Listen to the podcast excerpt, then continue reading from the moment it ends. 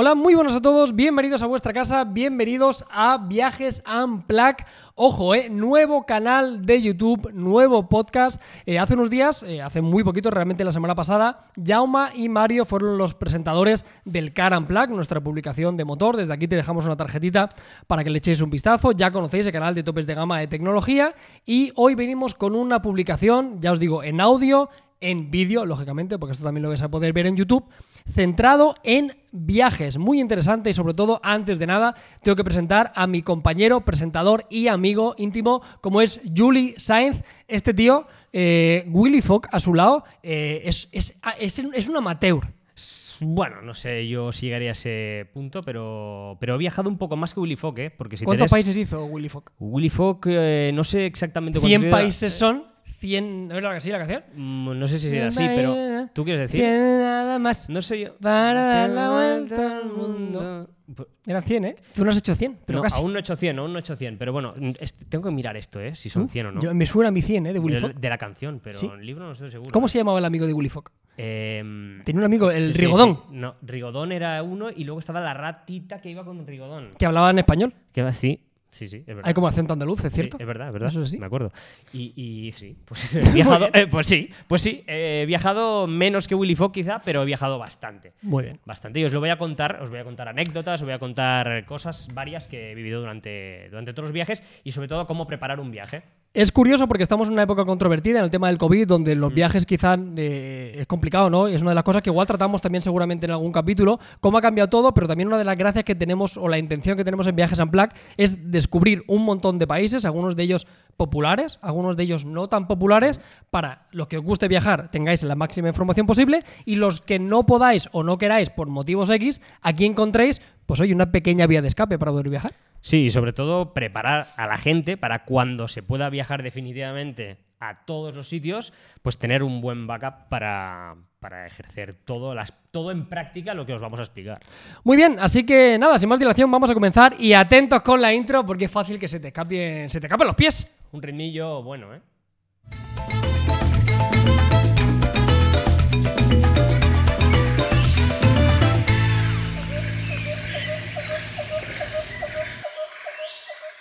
Bueno, pues damos el pistoletazo de salida y vamos a comenzar con la primera sección. Veréis que en este caso vamos a dividirlo en diferentes apartados. Va a ser muy variado todos los capítulos aquí en Viajes Unplugged. Ujú. Y Julia, hay una pregunta que a ti te habrán hecho y me hacen un montón, sobre todo en redes sociales, siempre que hacemos alguno de los viajes, sea el que sea. Hemos viajado mucho juntos, también os contaremos en, en Sí, algunas sí. ocasiones. Pero hay una pregunta cuando se viaja solo que mucha gente te hace es, Carlos, Juli, me da miedo viajar solo, no lo he hecho nunca.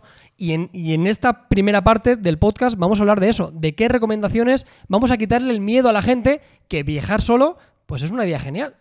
Totalmente, totalmente. Yo viajar solo recuerdo, creo que hace unos 10, 12 años pro- aproximadamente, fue la primera vez que viajé solo.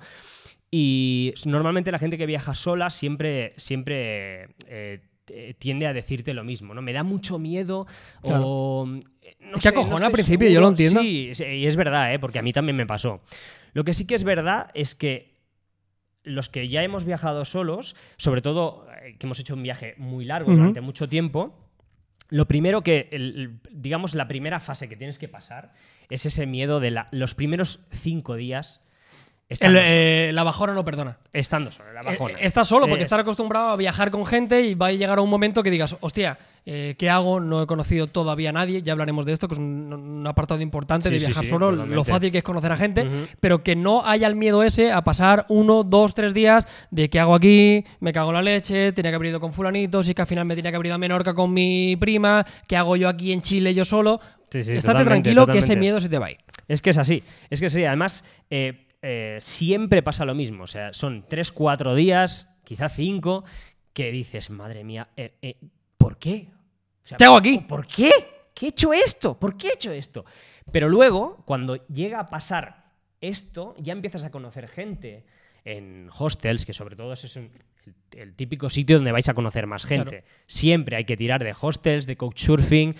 Hablaremos también de couchsurfing, que es una muy buena opción para conocer a gente y sobre todo gente autóctona del sitio que os va a enseñar sobre todo muchos lugares que no son tan conocidos por turistas. La siguiente recomendación, y esto sí que es importantísimo y extrapolable prácticamente a cualquier viaje. Viaja lo más ligero posible. Mucha de la gente que viaja solo, una de las recomendaciones es que vas a pasar mucho tiempo fuera de casa, ¿no? El típico viaje de un mes, que te vas a Latinoamérica o te vas al sudeste asiático. Viaja ligero, menos es más. Llévate una mochila. Hablaremos hoy de mochilas, alrededor de 40 litros porque gran parte de las cosas que necesitas las puedes comprar ahí, te puedes lavar la ropa, etcétera, etcétera. Es un. Yo siempre es el consejo que doy cuando me preguntan, sobre todo eh, el tipo de mochila, el tipo de peso, el tipo de. Eh, lo que tienes que hacer siempre, siempre, siempre es viajar ligero. Es decir, la ropa siempre para una semana. Ya está. Si vas un mes, si vas un mes, ropa para una semana, porque al cabo de una semana siempre puedes hacer colada en sitios. Por tanto, siempre tienes que viajar ligero. Ese es mi consejo primordial. Siguiente recomendación, en este caso el alojamiento. Vamos a hablar un poquito del alojamiento. Cuando viajas tanto tiempo y viajas solo, depende también mucho del poder adquisitivo, pero hablamos un poco de un viaje más rollo mochila, que es lo que acabamos de decir. Sí, sí, tipo mochilero. Háblame de los hostales, las diferencias que hay y sobre todo qué recomiendas. ¿Hostal, couchsurfing o hoteleo? Según la... donde vaya, vaya. Viajar solo. Para viajar solo, el hotel... Nunca. Nunca. Nunca. Aunque Fucking money man. Bueno, fucking money man si lo tienes. Claro. Pero si viajas solo, normalmente siempre vas un poco con el presupuesto justo. Entonces, eh, siempre, siempre, siempre hay que hacer. Hablaremos, ¿eh? Hablaremos de, ventajas e inconvenientes de los hostales. Amigo, bueno, si yo tenía. Porque, bueno, da, un poco al independiente. Claro, ¿eh? claro. Sí, yo he escuchado pedos y, ronquidos a un, a un nivel que, que, podía ser un, un, animal. Yo, por ejemplo, Mm, eh, mi primera experiencia en un... En un eh, El primero, ¿eh? El primero que entré, abrí la puerta y habían... Había un nude. No, habían dos tíos en pelotas y uno le estaba tirando un pedo al otro. Pero eso eran, colegas. eran colegas entre, ellos. pero claro, tú llegas ahí dentro y ese. Luego también tienes que tener en cuenta los ronquidos, la peste a pies. Todo esto entra, ¿eh? Quiero decir, eh, hay cosas buenas, el precio sobre todo, es muy barato los hostales. Y que conoces a mucha gente. Conoces a mucha gente con la que luego puedes hacer excursiones eh, de estas típicas grupales, que a lo mejor si tú vas solo a una excursión te cuesta yo que sé, por decirte algo, 50 euros. Y si vas con más gente, a lo mejor a ti te acaba costando 30 o 25. Entonces, eso es importante. O sea, precio, conocer a gente. Dentro del hostal también hay algunas pequeñas recomendaciones muy obvias. Hacemos la coña de, los ronquidos y demás. Llevarte tapones de los ronquidos es muy obvio. Llévate un candado, siempre importantísimo. Todos los hostels en cualquier parte del mundo funcionan igual. Habrá una habitación que caben 4, 8, 16 o 35, pero siempre tendrás unas taquillas. y el típico candadito independiente es importante que te lo lleves. Una de las cosas que a mí más me gusta cuando viajo solo, que yo no suelo hacerlo mucho en capitales europeas. Eh, Julie es más de irse por ahí un mes. Eh, a mí me flipan y creo que es una recomendación para viajar solo, tira siempre de free tours. Siempre, siempre. Pero esto, esto ha cambiado, hace unos años no existía. Ah, en verdad, bueno, hace pocos años que está instaurado, quizá, quizá yo creo que serán máximo, no sé, me aventuro a eh, decirlo, pero quizá 10, 12 años. Puede ser, sí, sí. Eh, pero yo, bueno, desde, desde que empezaron prácticamente los free tours, que sí que los hago. Y de hecho, en prácticamente te puedo decir que todas las capitales que he ido de países, tanto, tanto en Europa como fuera, en todas he conseguido free tours. Siempre, es que hay Siempre hay. de casi cualquier lugar. Y os servirá sobre todo para conocer la ciudad a fondo. Es decir, os enseñarán los barrios, los mejores barrios, mejores, incluso con recomendaciones de restaurantes, todo esto, y vale mucho la pena, la verdad. A mí me encanta sobre todo cuando llegas. O sea, el primer día que llegas, Mm, si no tienes mucha información del lugar, vas a hacer el free tour y si luego hay algo que te ha gustado mucho, ya volverás, lo repites, y, lo profundizas. Pero por lo menos te vas de ese lugar con la información esencial. Cositas un poquito más obvias, por ejemplo, tienes que llevar siempre una copia de tu pasaporte. Esto es obligatorio, vayas o no vayas eh, solo acompañado. Y Julia hace una cosa muy curiosa, yo no lo hago porque él es un poco más artista, el tema del cuaderno de viaje. Porque si te vas mucho tiempo y vas solo, vas a tener obviamente muchos tiempos de soledad y volcar tu experiencia del viaje en un papel pues mola más de lo que parece, sobre todo cuando llegas a casa. Sobre todo, y sobre todo para recordar sitios, porque muchas veces eh, te olvidas simplemente de sitios.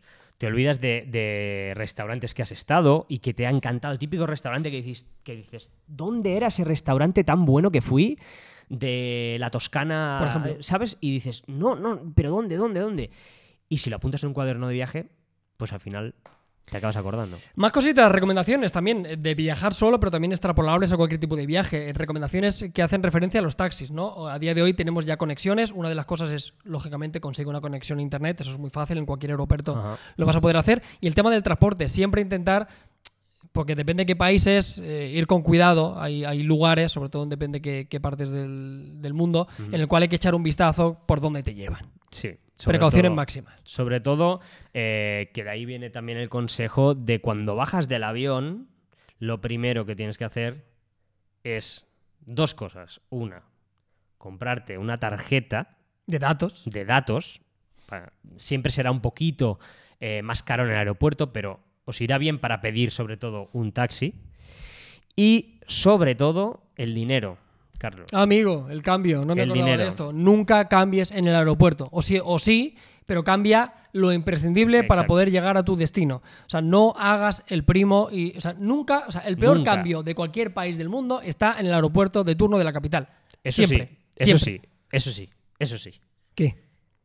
Eso sí. en todos los aeropuertos os dirán que es el mejor Ah, cambio. bueno, queda claro, amigo.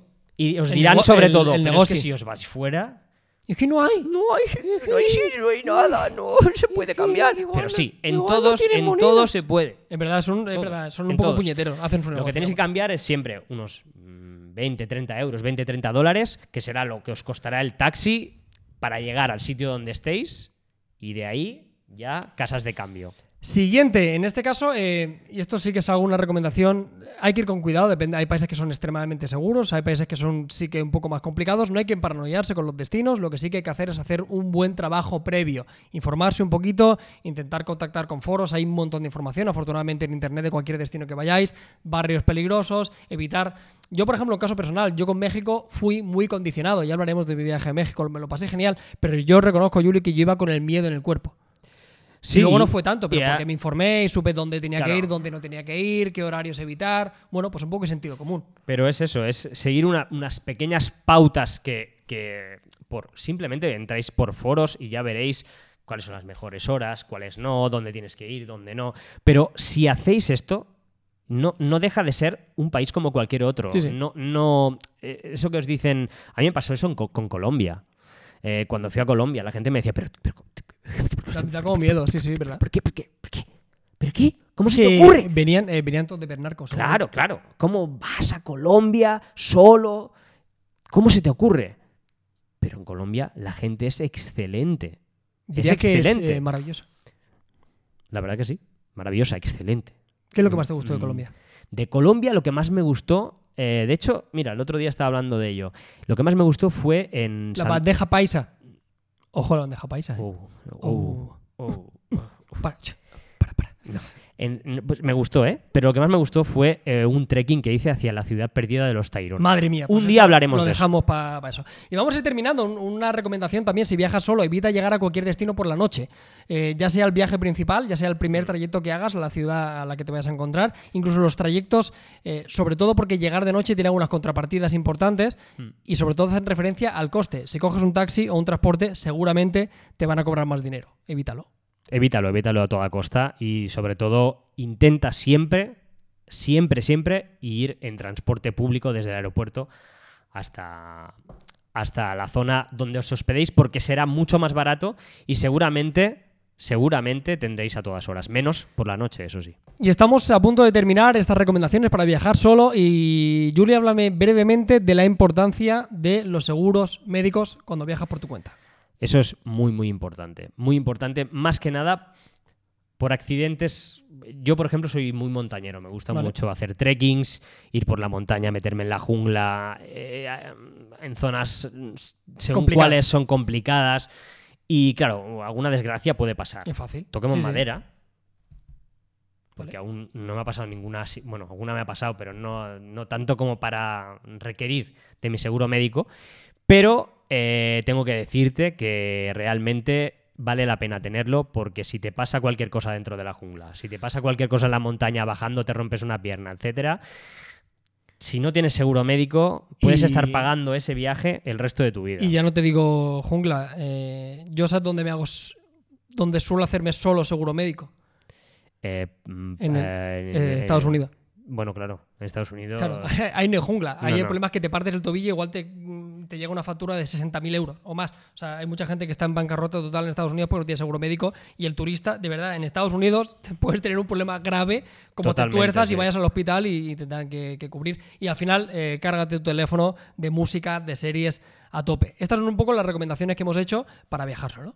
Perfecto. Me parecen justas y correctas. Pues oye, Juli, si te parece, vamos a pasar al siguiente bloque y en este caso vamos a hablar ya de viajes puramente. Vamos a hacer una pequeña guía, porque ya os digo que ahora mismo en la época del COVID igual no se puede viajar, pero uno de los destinos que hemos estado ambos, yo he tenido la oportunidad de visitar la capital y alguna ciudad, pero Juli sí que lo conoce a la perfección porque estuvo un montón de tiempo. Hoy vamos a hablar de los imprescindibles de un país que nos tiene enamorado por muchas cosas, por su gastronomía, Mucho. por su cultura, por su gente, como es Perú. Perú. Ese país. ¿eh? Es encantador. Es un ¿Cómo se come en Perú? eh? Ya hablaremos de gastronomía también Sí. en el podcast, pero eh, para mí es que ahora Sí, está sí. muy de moda, pero creo que es el. Y España se come muy bien, pero como en Perú, en pocos sitios. ¿eh? Em, yo diría que de Sudamérica. Ahí, eh. Mm, puede haber. El que más. que el que más me gusta. A mí también, A mí, yo Que diría no se me enfaden los mexicanos, colombianos No, y demás, pero es que Perú es muy fuerte. Es que además es otro tipo de comida totalmente. Es que de un país a otro la comida es totalmente diferente, pero bueno, la de Perú es espectacular. Pues vamos a hablar en este caso de qué visitar. Imaginemos que tenemos la oportunidad de tener bastante tiempo y queremos visitar Perú y vamos a empezar hablándome, Juli, de Cusco y el Valle Sagrado. Lógicamente, una de las sí. principales cosas de ir a Perú es ir a ver al Machu Picchu. El Machu Picchu, ¿eh? ¿No es Machu Picchu? No, el Machu Picchu. Es que, que si no, es que, claro, Ya, pero es claro. que, ojo, es que la gente. Yo pensaba que era Machu Picchu. Es Machu Picchu. Muy la bien. gente de Perú. Si es que aquí se aprende, Sí. viajes en plac. Es que es exacto. Que la gente de Perú me lo decía mucho. Decía, no, Machu Picchu. Y digo, bueno, pues lo diré. de acuerdo. Machu Picchu. Eh, sí, bueno, es la joya de la corona de- del imperio inca.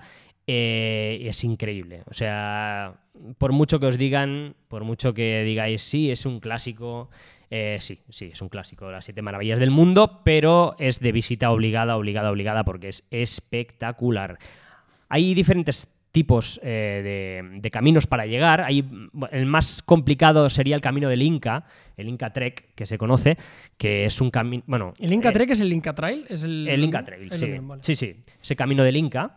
Y es un camino que realmente es muy bonito de hacer, pero es súper costoso. Y para eso. ¿Qué puede hay- costar más o menos hacer el Inca Trail? el Inca Trail está sobre unos 600 euros. Uh, mamá. Oh, mamá. Son bastantes Sí. días, entonces. Son- no, son, creo que eran entre 3 y 4. Entre 3 y 4. Está bien, está bien. Y si alguien Y- tiene menos presupuesto, ¿qué opciones tiene para ver el Pues Machu Picchu? Eh, Corrígeme si no No, no, ve. es Machu Picchu. Bien, así. Eh, sí, se puede hacer caminos al Cantay, que también es Vale. un, un camino que también es muy bonito y es barato. Y luego lo que se puede hacer, que es lo que yo hice porque no tenía mucho tiempo, bueno, tenía muchísimo tiempo, pero quería ver muchas cosas de Perú. Entonces lo que yo hice fue hacer eh, un camino hasta, hasta la hidroeléctrica, que es donde Vale. se coge el tren que va a, Machu, a, perdona, a Aguas Calientes, y de ahí hay un pequeño ascenso hacia Machu Picchu. Eh, y toda esa vía del tren, todo ese tren, yo lo hice andando. Es decir, fui por la vía del tren. Tú con no gastarte el, No. el billete de tren. eh, No, es que son. Es que, eh, viaje- son- es que es un día. eh, pero Ah, sí, a mí me gusta que- andar. pues que a lo mejor a mí me gusta andar a 5 horitas y son 60 euros lo que costaba hasta hace poco. Bueno. Eh, ojo, No está mal. que no son 10 Que sí, que sí. Y eh. volvemos a lo de antes. Si te vas a ir un mes de viaje, Claro. 60 euros, hay que cambia mucho el panorama. Ya, tu presupuesto diario a lo mejor es de, de la mitad de lo que te cuesta el billete de tren. Así que. mm, y además es que el camino vale la pena. O sea. Una cosa es que te ahorres el dinero por ahorrarte y, la otra es que realmente es un camino que vale la pena porque tiene unas vistas increíbles, eh, tienes puntos de habituallamiento durante, durante el trekking, o sea que está muy muy bonito. Y luego llegas a Aguascalientes, que es un pueblo que es justo antes del Machu Picchu y es increíble, precioso. Luego dentro del Machu Picchu hay que contar dos cosas. Por una parte, la- hay que ir con previsión, la gente que, que- que tenga en cuenta la época de las cosechas, ¿no? que es una especialmente importante para poder verlo en todo su esplendor, para Sí, entenderlo. sí, sí, sí. Es la mejor época para ir.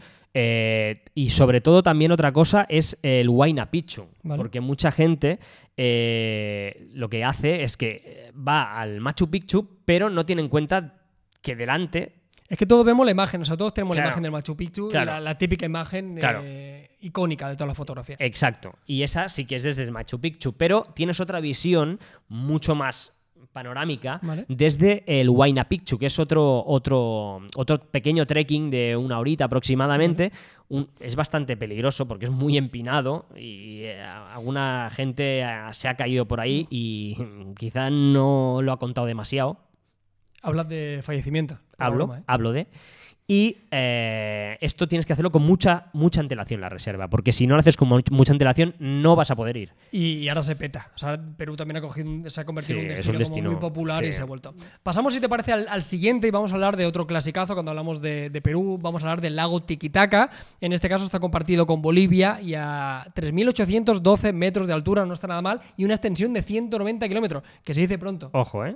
Ojo. Eh, Porque, mucha agua en el lago Tiquitaca, ¿eh? eh, hombre, De ahí, 190 kilómetros de extensión. Ahí Ahí- caben litros, ¿eh? ahí caben muchos, muchos litros. ¿eh?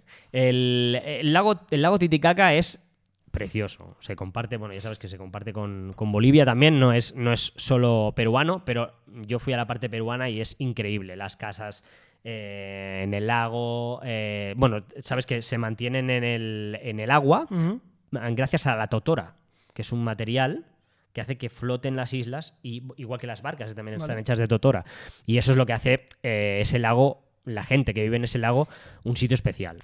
Muy bien, vamos a pasar a otro imprescindible en este viaje a Perú, que sería el Cañón del Colca. Es uno de los trekkings eh, que no te esperas que sean tan duros, pero este señor lo ha hecho y dice que es un parte mía, madre mía, el Colca. Cada vez que me acuerdo del Colca me acuerdo de, de- de- de la destrucción que tenían mis piernas. Colca tiene nombre de lateral derecho de la selección peruana, Sí, perfectamente. por ejemplo, sí. Arturo, Eh, Cou- Arturo a- Colca, Andrés Colca. por ejemplo. Andrés Colca, lateral buenísimo. Uy, con, una con- zurda. no, uf. Uf. Eh, pues Colca es buenísimo, es buenísimo, el sitio es brutal, es te puede destrozar las rodillas, las piernas. Yo os lo juro que he hecho muchos trekkings en mi vida. Eh, he hecho trekkings incluso aquí en los Pirineos que han sido bastante, bastante heavies, pero esto del cañón del Colca fue bajar y subir en un día. Es que son 3.400 metros de profundidad, ¿eh? Y Y, hay que, como- y hay que bajarlo, claro, hay que No, bajarlo pero- y hay que subirlo. Pero claro, eh, cuando estás destrozado, que lo has bajado el día anterior, es que luego tienes que subirlo. Con las agujetas del día anterior. Con las agujetas. Normalmente en 24 horas hace la subida y la bajada al Sí. Cañón del Colca. Sí, sí, así lo hice. Pero ya te digo que el día siguiente estaba para el arrastre.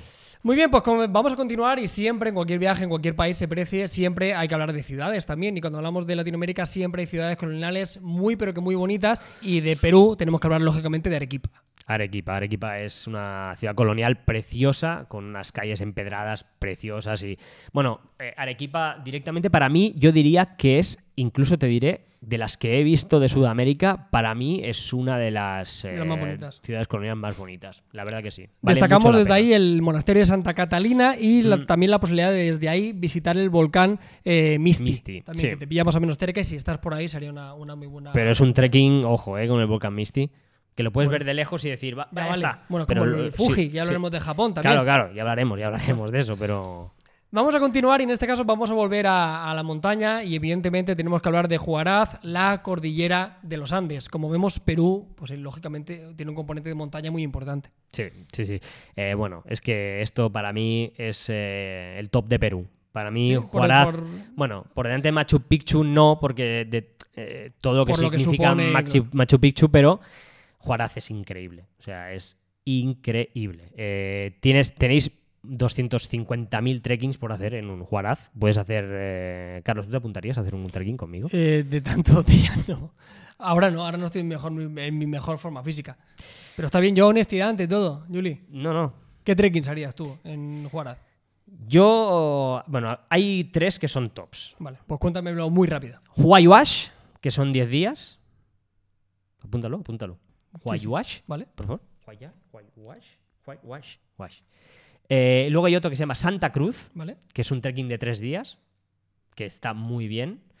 Que con ese ya sería suficiente, hacer el de Santa Cruz y luego hacer otro que se llama Laguna 69, que para mí lo tenéis que hacer. Es un trekking que dura un día, Vale. menos de un día. Son, Ese, horas. a ese igual me apunto ya. son 6-7 horas, Bueno, pero verías, verías unos paisajes increíbles. Muy bien, vamos a pasar en este caso también. eh, hay una parte, lógicamente, que vamos a tocar el Amazonas y seguramente nos quedaremos con la zona de Iquitos para poder visitar el Amazonas. Al final, la, la selva tienes que visitarla, Perú. Iquitos es la ciudad del planeta, el- la ciudad que es eh, más, o sea, no se puede llegar, es la más grande y que no se puede llegar eh, por tierra, sino que tienes que llegar o por agua, que sería un río. ¿Y eso por qué? No hay, car- no hay ninguna carretera que no hay lleve a Quito. carreteras, no. O por avión o por barco. ¿Y desde dónde es el. Bueno, desde Lima o, o tiene- Desde Lima, sí, desde Lima. Salen todos los vuelos que van a, allí. Y bueno, es una ciudad portuaria. Tienen, tiene. eh, Es como la puerta de entrada si quieres visitar la a- Amazonas desde Perú. Amazonas, sí, desde Perú sí. Luego puedes ir a Brasil desde allí. Pero, pero bueno, es, es una, es, es una preciosidad de ciudad. Tiene eh, mucha influencia portuguesa porque eh, eh, hubo muchos, mucha gente por- mm, en el tema del puerto, Vale. hubo mucho, mucho tráfico allí con gente de Portugal. Y, y bueno, ahí quedan azulejos, los típicos azulejos que tú ves Sí, en Portugal cuando vas, pues allí hay. Hay influencia todavía de esto, Sí. muy bien. Esos serían los imprescindibles y luego hay unos cuantos que también no queremos dejarnos en el tintero, quizás no son tan importantes, pero también si tenéis la oportunidad, como por ejemplo Puerto Maldonado, también si no puedes visitar eh, Iquitos, es una es, alternativa. es una muy buena opción. Además, la tenéis muy cerca de Cusco, entonces podéis acercaros allí. Y para no gastar tanto dinero para ir a Iquitos, que es un vuelo, que son muchos días y tal, lo tenéis al lado de Cusco y os va a encantar, seguro. A la gente que le gusten los animalitos, que a mí me gusta mucho también cuando viajo, eh, Paracas puede ser una muy buena opción, sobre todo porque hay una imagen muy icónica de Perú que es, es la imagen de los pingüinos. Los pingüinos y las focas. También. Hay pingüinos y focas en Perú. ¿Te lo puedes imaginar? Nazca, esto lo hemos visto todas las películas, se han hecho películas directamente, eh, con estas famosas líneas de Nazca, que ya esto daría para un podcast si son de origen extraterrestre. Yo. Dan el pego, tú las viste y dijiste, eh, puede ser. No. O viste a alguien ahí con un rastrillo. No lo sabes. Yo no digo nada, pero a mí. Los alienígenas no me lo parecieron. A mí me parece. Eh, Trujillo, otra ciudad colonial, en este caso quizá no es Arequipa, pero también puede ser una. Mm. no, no es Arequipa, pero Trujillo es muy bonita. Y luego tenemos algunas ruinas, por si te has quedado con ganas después de ver el Machu Picchu. Machu Picchu. Bueno, yo digo Machu Picchu, disculpadme todo lo que me estáis viendo. Machu Picchu. Están las ruinas de Charvin, de Cuelap y las últimas te las dejo a ti. Ollantaytambo. Uh, dilo otra vez. Ollantaytambo. Hostia. Parece eh, el, El delantero, Antetokounmpo ce- el delantero centro de, de, no sé, de cualquier de lugar. cualquier lugar. Esos son ruinas para la gente que se haya quedado con ganas en Perú. Sí, para que se haya quedado con ganas de ver más ruinas o que su viaje sea, porque hay mucha gente que centra sus viajes en, en ruinas, en este caso incas, ¿no? Sí, sí. Pues ahí tiene para ver lo que quieras y más. Pues nada, como veis, este ha sido un poco el repaso que le hemos querido hacer directamente a un país tan rico culturalmente como es Perú. Evidentemente, también tenemos que hablar de la ciudad de Lima, de la capital, que sobre todo para mí, que es la que más puedo conocer, eh, está centrada casi todo en por y para la, la gastronomía. Hay muchas más cosas, obviamente. Pero en Lima seguramente donde vas a encontrar la comida más, no quizá la más original y la más autóctona, que también, pero sobre todo a nivel de alta cocina, que es por lo que se le conoce ahora a Perú, sobre todo porque hay un boom gastronómico muy importante que hablaremos en, en sucesivos programas, pero Lima es un muy buen exponente para comer muy bien. Y verdad que en Lima me suena, no he ido, pero me suena que hay algún restaurante de estos tops mundiales. De los eh, mejores, ¿verdad? sí, ¿verdad de sí? Gastón Acurio y algunos de Eh. ellos que son con estrella Michelin, uno de los más importantes del, Imagínate. del mundo. Así que nada, vamos a pasar a la siguiente sección y vamos a hablar de uno de los materiales más importantes que tienes que llevarte en cualquier viaje, como es la mochila. Os lo hemos dicho al principio del todo, ¿no? Cuando viajéis solos, lo más importante es que viajéis ligeros. Nosotros somos muy fans de ir siempre con mochila, más que con maleta, incluso para un viaje de fin de semana. Y vamos a hablar de algunas recomendaciones que tenéis que tener en cuenta del compañero de viaje por excelencia. el compañero de viaje por excelencia, que es la mochila. Hay, o sea, hay dos cosas imprescindibles para mí, Carlos, eh, en un viaje, que es el sí o sí que tienes que llevar y tienes que gastarte algo más, que es la mochila y el calzado. Que otro, hablaremos otro día El del calzado. calzado, pero hoy hablaremos de la mochila. La mochila es muy importante por el hecho de que va a ser un apéndice vuestro. Esto es sí o sí, un apéndice vuestro. Es otra cosa que, lo- luego te arrepientes. O sea, te compras una de 20 euros Sí, y dices, me dices, cago en la leche. "Me- te destroza la espalda. Ya. Y entonces dices, pero ¿cómo puede ser que el segundo día esté muerto? Te has gastado Y es- mi 20 euros. Claro, y es eso. Una mochila cuesta. Cuesta. Recomendaciones, una de las más básicas, eh, el tamaño ideal. Esto va a depender muchísimo Hmm. del, del material que lleves. Antes lo hemos dicho también que no importa mucho los días que te vayas, lo importante es que viajes ligero. Nuestra recomendación es que utilices una mochila alrededor de unos 40 litros. Sí, yo creo que entre 38 y 42 litros es lo perfecto, sobre todo si vas.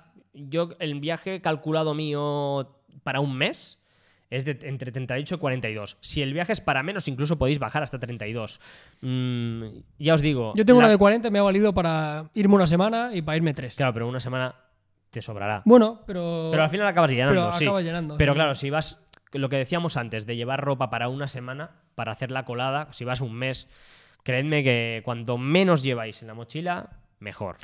Uno de los principales consejos también con la mochila, que tenga la apertura central. Son mochilas bastante grandes, pero marca la diferencia que tengas la apertura superior, algunas de ellas inferior, pero poder abrir por la parte de- del centro es capital. Y aquí es donde se nota que la mochila tiene que valer algo más. La típica de 20 euros no suele tener una apertura central. No, la verdad que no. Incluso una apertura lateral para mí se me queda corta. Por ejemplo, yo muchas veces he ido con mochila con apertura lateral y, y realmente he echado en falta tener una apertura central.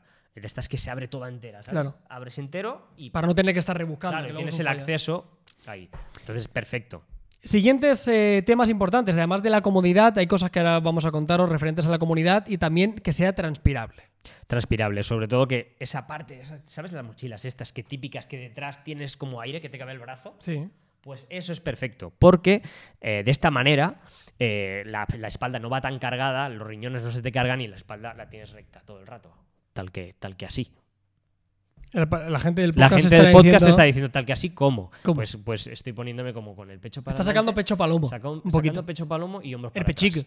Hombros para atrás. Más cosillas importantes también que hacen referencia a la mochila. Si te compras una mochila, también gástate un poquito. Algunas de ellas vienen incluido, pero seguramente lo agradecerás. Depende, sobre todo si te vas al sudeste asiático, que nosotros somos muy fans, cómprate un cubre lluvia. Sí, de hecho yo recomendaría cómprate un cobre lluvia. Independientemente de eso. Sí, porque, Porque lo vas a perder, perder. seguro. Sí, es, es, es automático, o sea, es seguro, Sí, el primer día. Lo vas a perder, vas a decir, mira, está diluviando el típico monzón que te cae en Asia, Típico. que no te lo esperas. Que en cinco minutos se cae el mundo y luego parece que no ha pasado absolutamente Exacto, nada. sale el sol y estás tomándote ahí una cerveza, pues eso es seguro. Más cositas, en este caso recomendaciones con la mochila. Eh, hay una zona pensada para la ropa y sobre todo debe ser siempre la zona central de la mochila. La zona central y sobre todo en esa zona central, dentro de lo que sería, o sea, cubierto, mejor dicho, por lo que sería esa ropa de- Vale. de, fácil acceso desde el principio, tiene que ir tu material más pesado. Es decir, Por el de- tema del reparto de peso. Claro, el reparto decir. de peso tiene que ir encima de tus riñones, tiene que ir eh, tu- las cosas que lleves con mayor peso. Cositas también referentes que hacen eh, referencia a eso, a dónde colocar las cosas en la mochila, que es la protagonista de, esta sección. Hay que colocar el material de noche y lo que menos utilizas en la parte inferior. Eso es básico porque eh, es lo, que más vas a utilizar, es la parte de arriba y la parte de abajo. La parte de abajo siempre tiene que ir. eh, es la típica imagen de la mochila eh, de viajes, que es la esterilla y el saco de dormir Típico, debajo, sí. pues eso es lo que tiene que ser. ¿Tú qué haces con las zapatillas? Esto es, esto es, eh, lo típico de un viajero es llevar un par de, de zapatillas y llevarlas normalmente fuera de la mochila. ¿Tú tienes Hmm. algún truquillo para colocar las zapas? Yo las o, la- o las zapatillas de trail en este caso. Sí, yo me las cuelgo de los cordones, las Vale. dejo detrás para que se airen, siempre vayan aireadas y Más que nada porque si no la ropa al día siguiente la a la, a la basura. a la basura total. Y yo sí que soy de llevar un calzado, Uno. uno. Eh, todas las recomendaciones Así es el, el arreglado por informal ha llevado al extremo. Sí, o sea, sí, que te sí. valga para hacer un trail, que te valga para salir a tomar algo y que te valga para todo. Difícil también en este caso, ¿eh? Tener una para todo. Sí, porque sabes que las zapatillas de trail, precisamente, sí, son, para son salir, de todo menos, menos eh, para son salir. menos bonitas, no son. Aunque bueno, ya podemos hablar un día del look del viajero. En muchos lugares que vamos todos igual, con la Claro. misma pinta, que, que Sí, se sí. nos ve a la legua, que somos Sí, viajeros que llevamos un que mes. La riñonera es un clásico, Un ¿eh? clásico. Ese, turista. Totalmente. Eh, entonces, eh, claro, el, el peso, perdona, el peso, la- Las zapatillas. las zapatillas, yo las llevo detrás, siempre detrás colgando con los cordones por fuera. Vale. Siempre lo llevo así. Haremos un vídeo, hablaremos ya directamente de qué modelos de mochila son los mejores que hemos probado o esas recomendaciones de precio. Pero si tuvimos que decirme dos o tres marcas de mochilas que la gente podría meterse en la página web y decirme, oye, me voy a gastar un poquito de dinero en una mochila, ¿qué marcas tú recomiendas así por encima? Pues yo, mira, recomendaría, eh, bueno, un clásico es North Face, que, que la verdad es que la calidad de las, de las mochilas es muy conocida y realmente pagas un poco más por la marca, eso sí que es verdad, pero están muy, muy bien. De hecho, la mía es North Face. Y luego hay dos más que yo te diría que serían Deuter, que es una, una marca muy buena, que funciona muy bien. Yo te- Deuter, con D. Deuter con D, que es una marca alemana. Y luego Saleva. Vale, también. Que clásico. Saleva es otro clásico de montaña y, y que está especializado solo en cosas de montaña. Por cierto, eh, que estamos en rebajas, por lo menos en España. Es Sí. un momento perfecto para compraros material de viaje, para Sí. compraros material de montaña, el típico cortavientos, el típico chubasquero, el típico zapatilla de montaña. Ahora es el momento Sí, porque para no, es, porque no es barato. No es barato, No es barato. Entonces ahora, si podéis aprovechar algo de rebajas, La misma mochila, Adelante. obviamente sería un momento fantástico. ¿eh? Yo, La mochila- yo además tengo que, debería mm, comprarme una un Pues poquito mejor de la que tengo, sería un vamos, momento perfecto. vamos ahora cuando salgamos. Pues muy bien, estas han sido las recomendaciones de las mochilas, cosas que tienes que tener en cuenta para el mejor compañero de viaje que te va a acompañar durante todos los días de tu viaje. Imagínate que piénsalo así, si te vas un mes, seguramente casi todos los días vas a llevar la cuesta, que menos que tengas en cuenta estas recomendaciones. Ajá. Vamos a pasar, si te parece, Julia, a la siguiente sección y dentro de este podcast en vídeo que es Viajes en Plaque, vamos a hablar también de curiosidades, de sitios a los que puede que no hayamos ido, nos encantaría ir y que por algún motivo nos pueden llamar la atención.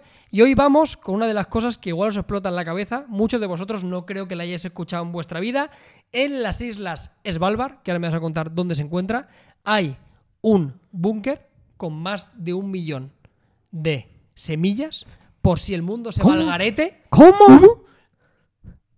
que dices, eh, ahora me haría unas judías verdes, pero ya no existen las judías verdes. ¿Te acuerdas que hubo Eh, el... eh, no te preocupes, que en Svalbard hay semillas de judías verdes, por ejemplo. Y ya está. Y te cargas la cosecha que, has, eh, que, has per- que ha perdurado ahí por científicos guardándola durante Bueno, años pero- porque a ti te, apetece- te apetecen unas judías verdes. Pero la gracia es esa, o sea, es si el mundo se va a la mierda, Lle- Llegar ahí y te un lo comes banco- todo. hay un banco de semillas en el mundo, es el resumen rápido. Perdone.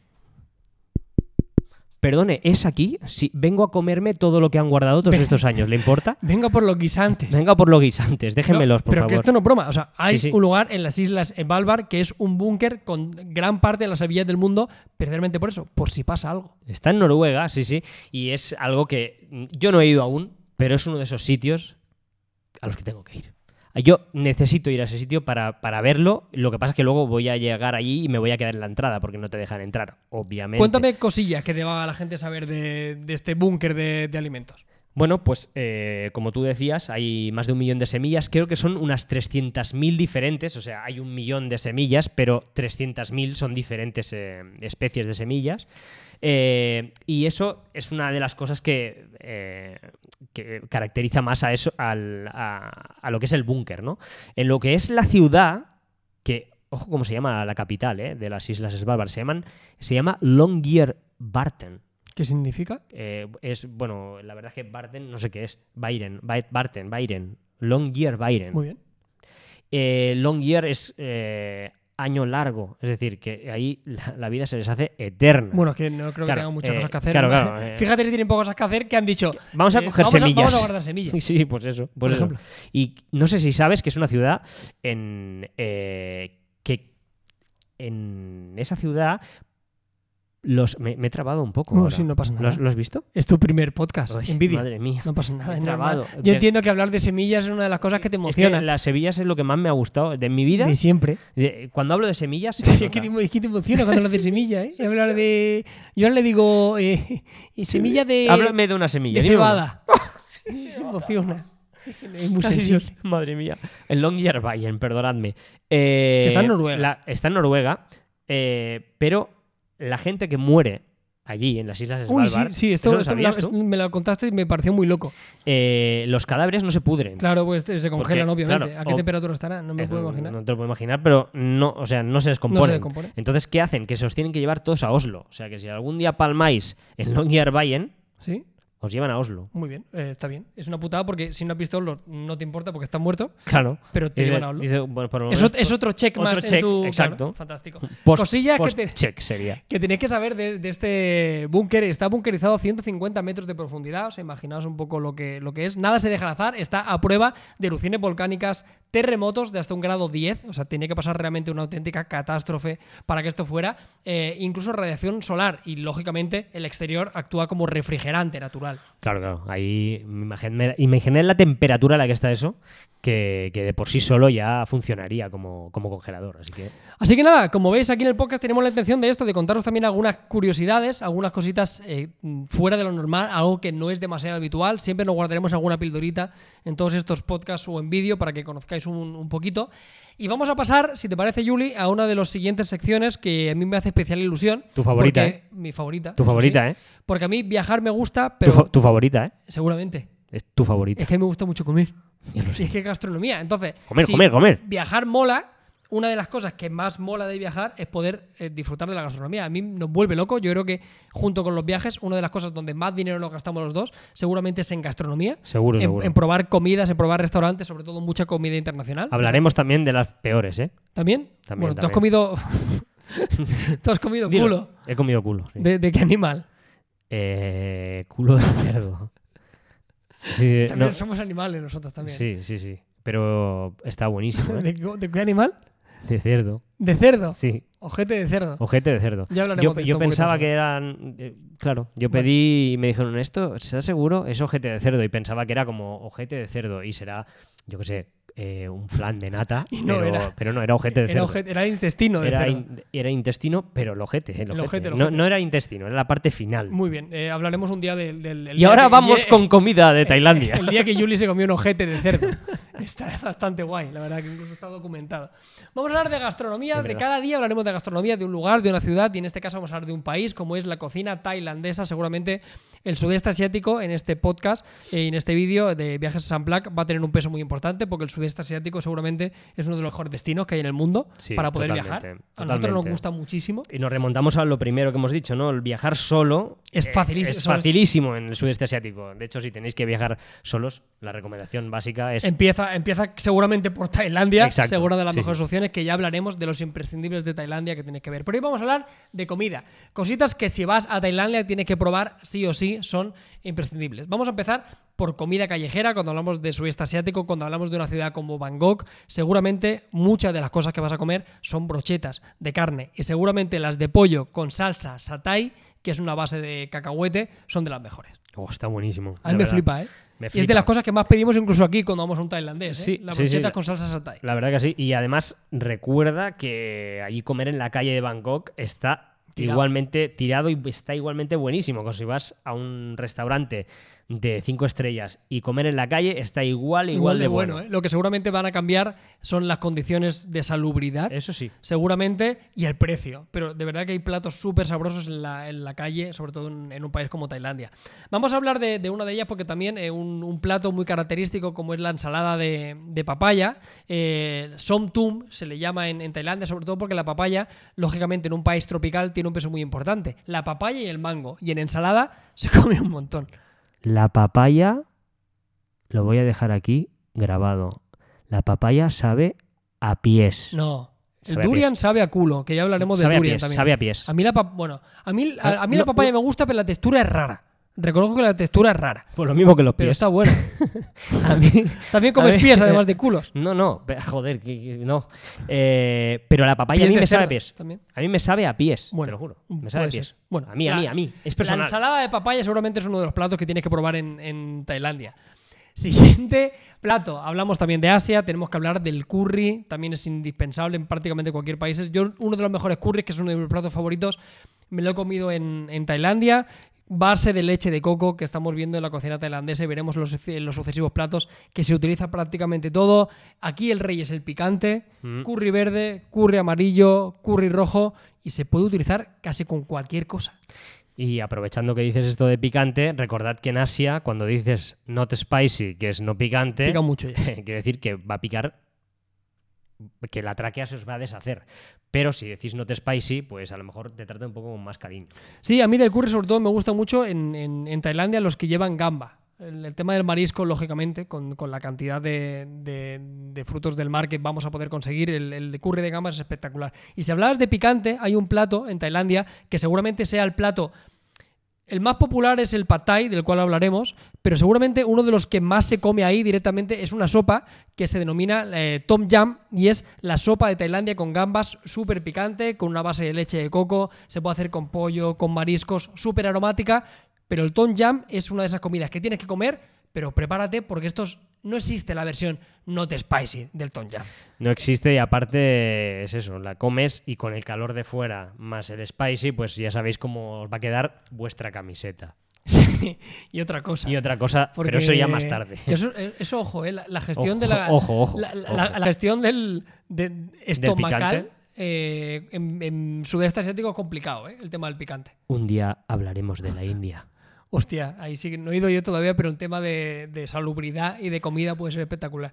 Solo voy a decirte que yo volví con 7 kilos menos. 7 kilos menos. Y te explicaré por qué volví con 7 kilos y dónde están esos 7 kilos. en el río Ganges, seguramente. Ahí están. Bueno, ya hemos hablado en este caso de sopas, de curries, de ensalada y llegamos al tom kakai, que también es una sopa de, pollo con leche de coco. Es curioso porque en Tailandia hace una temperatura eh, durante todo el año con temperaturas súper elevadas, con una concentración de humedad increíble, pero le van mucho las sopas calientes y le va mucho el picante. Aquí lleva eh, galangal, que es, un, es una especie de especie muy típica de Tailandia, que es el equivalente al jengibre. Sabe muy parecido.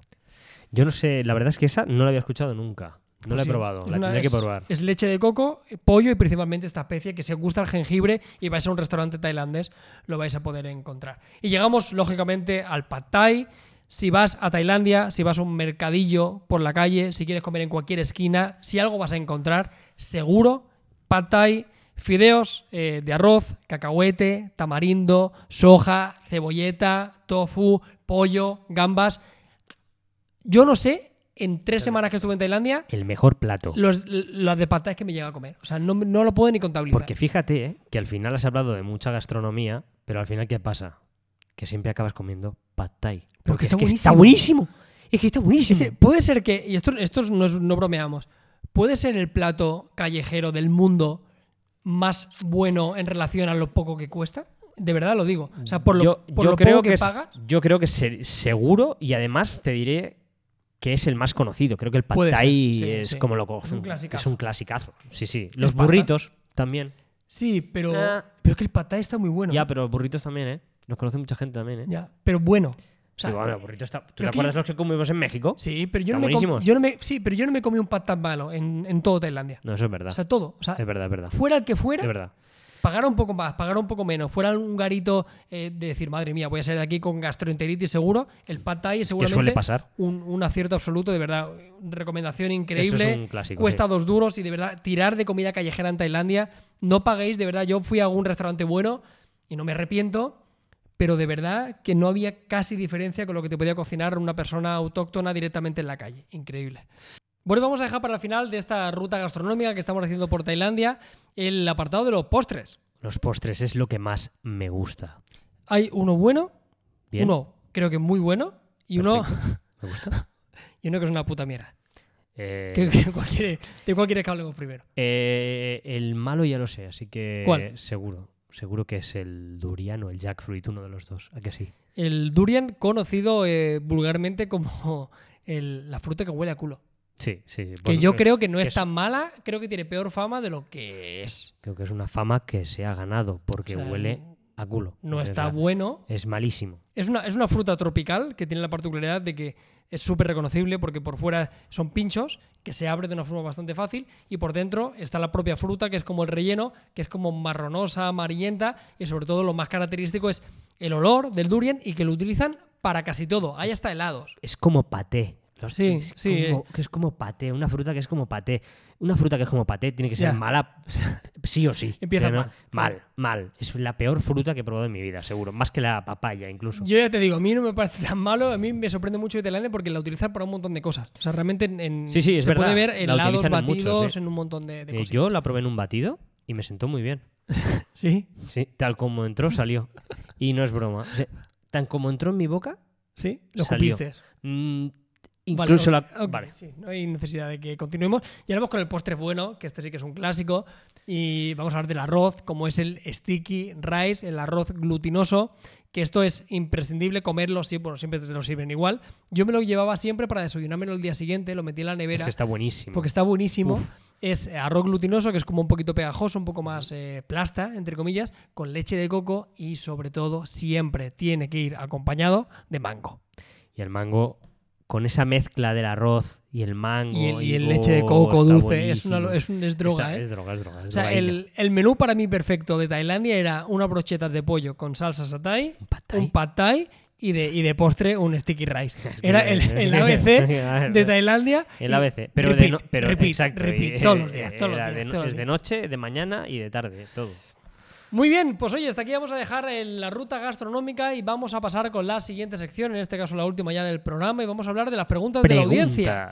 Ahora llega el momento, vosotros, aquí debajo en los comentarios del vídeo de YouTube, si estáis escuchando en podcast o en redes sociales, os metéis en el canal de YouTube de Viajes Unplugged y en este vídeo lo dejáis en los comentarios, muy atentos a las redes sociales, que también formularemos preguntas. Y Yuli, vamos con las preguntas de la audiencia. A ver la audiencia que nos ha preguntado. Mira, primeros, eh, primeras preguntas. David eh, Ibáñez nos pregunta, de todos los lugares del mundo que has visitado, ¿a cuál te irías a vivir, Carlos?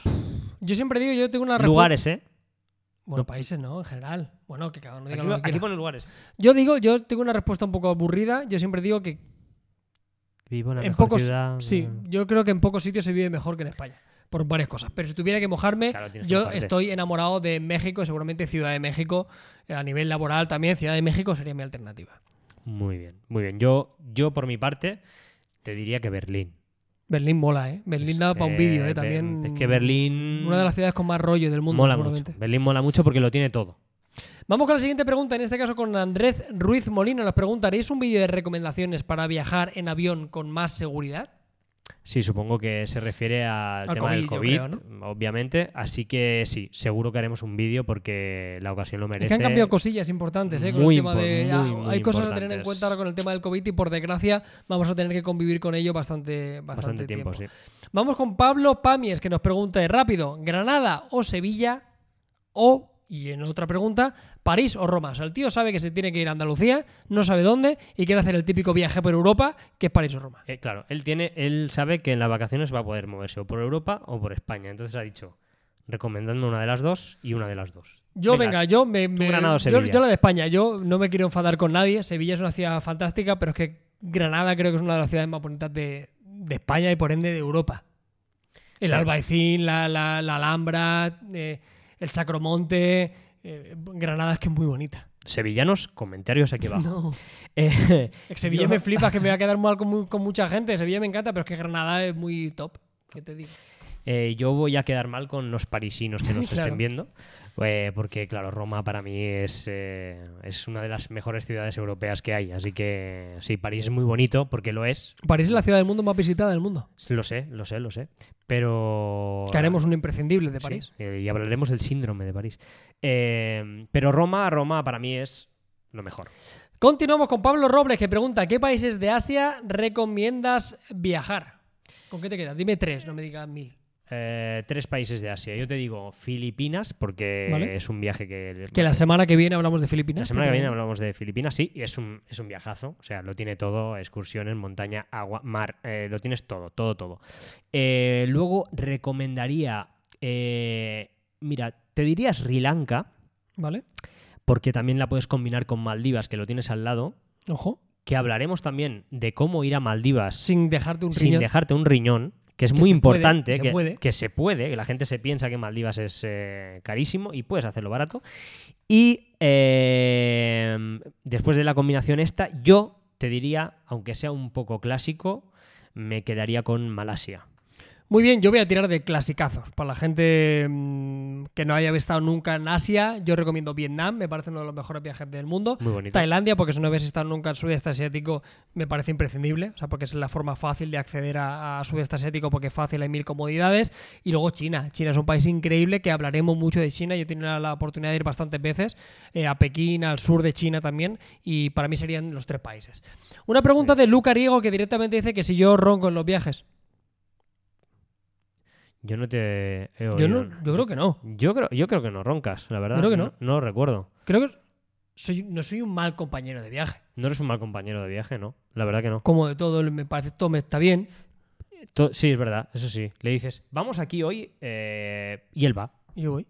Siempre y cuando no sean excursiones de 4 o 5 Claro, horas. a mí me metes un trekking de 500 kilómetros, pues lo siento, pues no estoy capacitado todavía. Pero yo creo que está bien. Pero Y- tranquilos que yo le meteré caña y el próximo me acompaña. Fantástico. Mira, Y Mark, sí que ronca, por Mark cierto. Nieto, amigo. Mejor viaje improvisado que has hecho con una persona.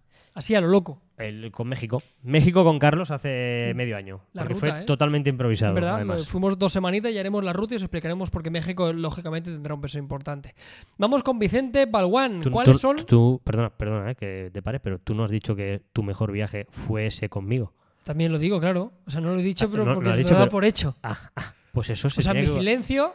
vale, mm, vale más que mil palabras. Claro, vale, ¿sabes? vale, perfecto. Ya me quedo más tranquilo. Vicente Balbuan, eh, ¿cuáles son los países alrededor del mundo a los que sí o sí hay que ir? Esto es como muy difícil de contestar, pero venga, Es tú, que, eh, ¿cuál? Dime tres también.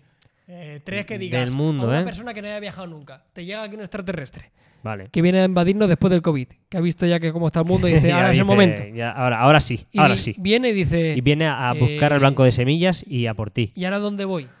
Eh, pues mira, yo, a ver, me desmarco de Filipinas, que ya lo he dicho antes en antes, pero es de mis viajes favoritos, Filipinas, pero si tengo que decir otros tres serían Perú, ¿Vale? Colombia ¿Vale? y esta es eh, particular que a mí me encantó, que Muy fue bien. Islas Feroe. Fantástico. Eh, yo haría, si tuviera que una persona tres viajes imprescindibles, yo diría Japón, eh, le diría Vietnam, que lo he dicho antes, o un país del sudeste asiático, el que te apetezca, tienes que visitarlo, y seguramente eh, me quedaría con... Es que algo de América. Tú has dicho eso, yo te diría México. México seguramente. México está también. muy bien. Por sí. darle tres visiones totalmente contrapuestas total, ¿no? Serían tres... Quiero puntualizar que Islas Feroe es Dinamarca, ¿eh? pero como tienen su estado propio, etcétera. Digo- la Feroe, ¿tú estuviste cuánto tiempo? El, el Feroe 0, Portugal 10. Esto es lo que la gente peor- sabe. El peor equipo de fútbol de- del mundo, del junto mundo, con Malta, de, de la historia. Si, si fueses, verías por qué. ¿Por qué? Por- porque no hay mucha gente. Hay más ovejas que gente en Isla Feroe. además de verdad, ¿no? No, Literalmente. literal, literal. Sí. Muy bien, vamos a continuar en este caso con otra pregunta que de Bárbara Mendoza que nos dice, ¿cuándo conoces un lugar te gusta mimetizarte con la gente? Eh, Bárbara, si es que lo mejor que tienen los viajes precisamente es eso. Totalmente. Después de comer, seguramente. Sí, comer y después conocer gente. O conocer gente comiendo, que también, También, lo eso hemos es- hecho, además. Bueno, es que lo más fa- o sea, seguramente los restaurantes es uno de los lugares donde también vas a socializar un montón con, con gente. Al final, ¿qué estás probando? ¿Qué estás comiendo? Tal, es, es fácil. Para eso couchsurfing, acordaros. Va muy bien. Vamos con Edgar Robles, el momento más vergonzoso de uno de tus viajes. Este me hace especial ilusión. Yo no tengo ninguno.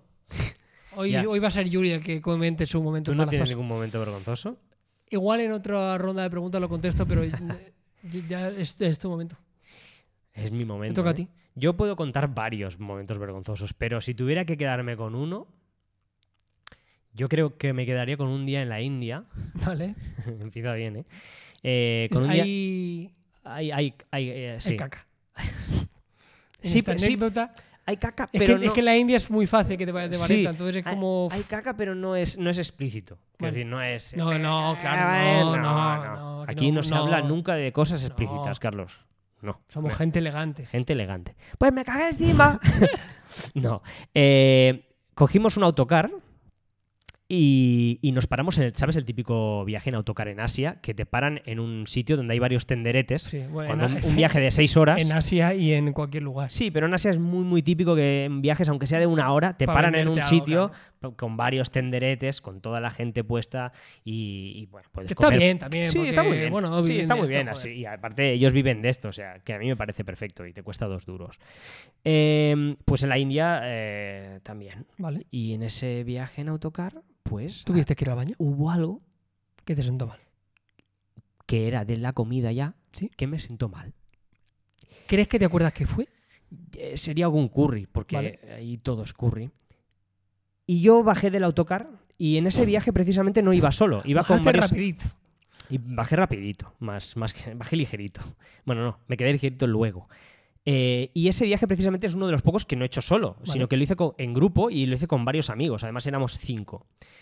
Eh, y me fui a hablarle a un amigo y le dije, déjame el papel de váter porque tengo que hacer una necesidad Vale. muy grande, En la India se entiende. muy grande. En la India es fácil que el primer día ya te estés, con perdón, cagando. O sea, es lo Sí, normal, que es lo llegues y normal. ya estés jodido. es sí, sí. normal. Y me voy detrás de nuestro autocar Vale. y allí pues hago Bueno, mis lo- lo necesidades porque era, era todo lo de detrás, era barranco. Vale. O sea, eso se iba a, se iba a la mierda. Sí, vale, bien. Entonces, eh, ¿qué hice? Me fui detrás del autocar, Sí, me bajé los pantalones. sí. No hace falta que digas todos los detalles. O sea, Bueno, no hace falta que digas me no. desabroché el pantalón, me bajé la bragueta. Perdón, pero es que es Ah, necesario. no, ok. Vale, perdón. Es necesario. Es Eh, necesario. Continúa. Eh, me bajé los pantalones y me puse de cuclillas como, como cualquiera de vosotros os ha pasado alguna vez. Estamos de acuerdo, ¿no? Vale, pues cuando levanto la vista, el autocar se había ido, porque no era el nuestro, era otro que ya se iba. Y todos los del tenderete me estaban viendo como mandaba a la mierda mi mierda. Pero, pero yo no, no entiendo. Que te equivocaras de autobús, ok. Es un autobús, hay autobuses parecidos. Pero no viste que había tenderetes. Los Ah, no, cuando se fue el autobús. Se fue el autobús. Yo Claro, estaba el autobús- detrás. claro. Estaba El detrás. autobús te hacía de parapeto. Ahí está. Y el autobús se fue porque eran otros viajeros. Otro. Y te quedaste expuesto. Es lo que tiene que todos los autobuses sean blancos. Que alguno es el tuyo y otro no. Y ese no era el mío. Así que Hostia. todos estaban ¿Y disfrutando de su comida mientras disfrutaban de un espectáculo gratuito que les ofrecí yo. Ellos disfrutaban de la comida y tú lo estabas echando. Exacto, En el, exacto. en el círculo de la vida, mágico. Y luego, luego me puse los pantalones, me limpié, me puse los pantalones y, me y le dije, ¿Cuántos- ponme un curry. En tiempo, ¿cuánto tiempo estuviste expuesto? Pues quizá fueron, Con sinceridad. quizá fueron, con sinceridad, ¿Cuántos? quizá fueron entre 10 y 15 segundos. Que no son pocos. que no son pocos, porque tenía que hacerlo rápido, Claro, tenía que plegar rápido el, eh, todo, eh, pero a mí me pareció una eternidad. Podría ser una hora en mi cerebro bien, perfectamente. fantástico. Está, bueno, es el momento vergonzoso. Yo el mío me lo reservo para el siguiente. Cada día haremos una anécdota, Eh, Yuli. o sea, el primer programa No, yo tú- ya en ridículo. pero porque te has estirado un poco en la respuesta. Yo Bueno. prometo, mira, de verdad. Ahora la excusa es que me he estirado No, en la respuesta. Prometo, la semana que viene os contaré mi momento embarazoso. Que haremos. Mira, siempre en todas las preguntas habrá un momento embarazoso. De verdad, habrá Vale. uno. Lo prometo. Promételo, ¿eh? La Certificado. próxima semana tú, ¿eh? Y terminamos con en. ¿En qué sitio os habéis podido entender? No, no sabéis. Ah. ¿en qué sitio no os habéis podido entender con la gente? Yo lo tengo facilísimo. Y es imposible. En China. Pero es literal, es lo típico. No es que en China. O sea, China es. O sea, nadie habla en inglés. O sea, casi nadie habla en inglés, salvo en grandes ciudades, en grandes establecimientos, y aún así es fácil que tengan muchas dificultades para hablar en inglés. Sobre todo en pueblecitos, ¿verdad? En pueblecitos y sobre todo con el gran hándicap de que culturalmente los chinos eh, no existe el no como respuesta. O sea, tú puedes preguntarle algo Hmm. y ellos, en su humilde opinión, van a intentar ayudarte, aunque no tengan ni idea de lo que te están diciendo. La típica pregunta, oye, para llegar a tal sitio, aunque no lo sepa, el chino culturalmente no acepta el no, no lo sé. O sea, siempre te va a intentar explicar de alguna forma algo, aunque no tenga razón, y eso complica en muchas ocasiones. China, sin duda. Te dicen, está por ahí. Y da igual. Y, y el sur está por ahí. Y el norte, eh, por ahí. Da igual, pero eso sí, Sí, de verdad. ¿eh? Es así, sí, sí, sí. Ya, ya lo sé, ya lo sé. lo sé. ¿Y tú? Yo creo que el sitio que hay muchos en los que no me he podido comunicar con la gente, pero creo que el que lo pasé más mal fue precisamente en un sitio que nunca lo dirías, en Tailandia. Pues eh, mira qué fácil. Pues me perdí por el centro, que es donde no va la gente, pero Vale. va la gente como yo, que quiere explorar un poco más el país, y me fui hacia el centro. Y ahí hay un momento en el que se pierde. Se pierde. Que ya no hay nada, ya no de hay todo nada. O sea, se pierde todo el idioma, todo el inglés, se pierde incluso. Ya toda la grafía está puesta, eh, ya no está Solo puesta. en- Claro, no está puesto en inglés. Entonces tú estás como muy perdido. Y ahí sí que lo pasé un poco mal, ¿eh? Porque Hostia. dije, ojo, ojo, que me quedo aquí. Muy bien. Pues nada, esta ha sido la ronda de preguntas aquí en Viajes en Plac. Os recordamos dejar aquí debajo las preguntas para el siguiente. Haremos una recopilación con las más interesantes, las más divertidas, las más variadas para intentar contestaros también eh, a vuestras dudas sobre viajes. Así que nada, chicos, chicas, esperamos de corazón que os haya gustado mucho el primer capítulo de Viajes Unplugged. Como veis, hemos tratado diferentes temas para que intentemos que este programa sea lo más entretenido posible. Muchas gracias por seguirnos. Os recordamos que nos podéis seguir en Twitter, en Instagram, os podéis suscribir al canal y también estamos en todas las plataformas de podcast, por ejemplo en Spotify, nos vais a poder encontrar Madre mía, en Spotify. también. Yo lo tengo instalado hace mucho tiempo. Te Spotify. despides de la gente. Me despido de la gente. Me despido de ti y de la gente. Gente, hasta la semana que viene. Recordad, en las preguntas, momentos embarazosos para Carlos. Adiós.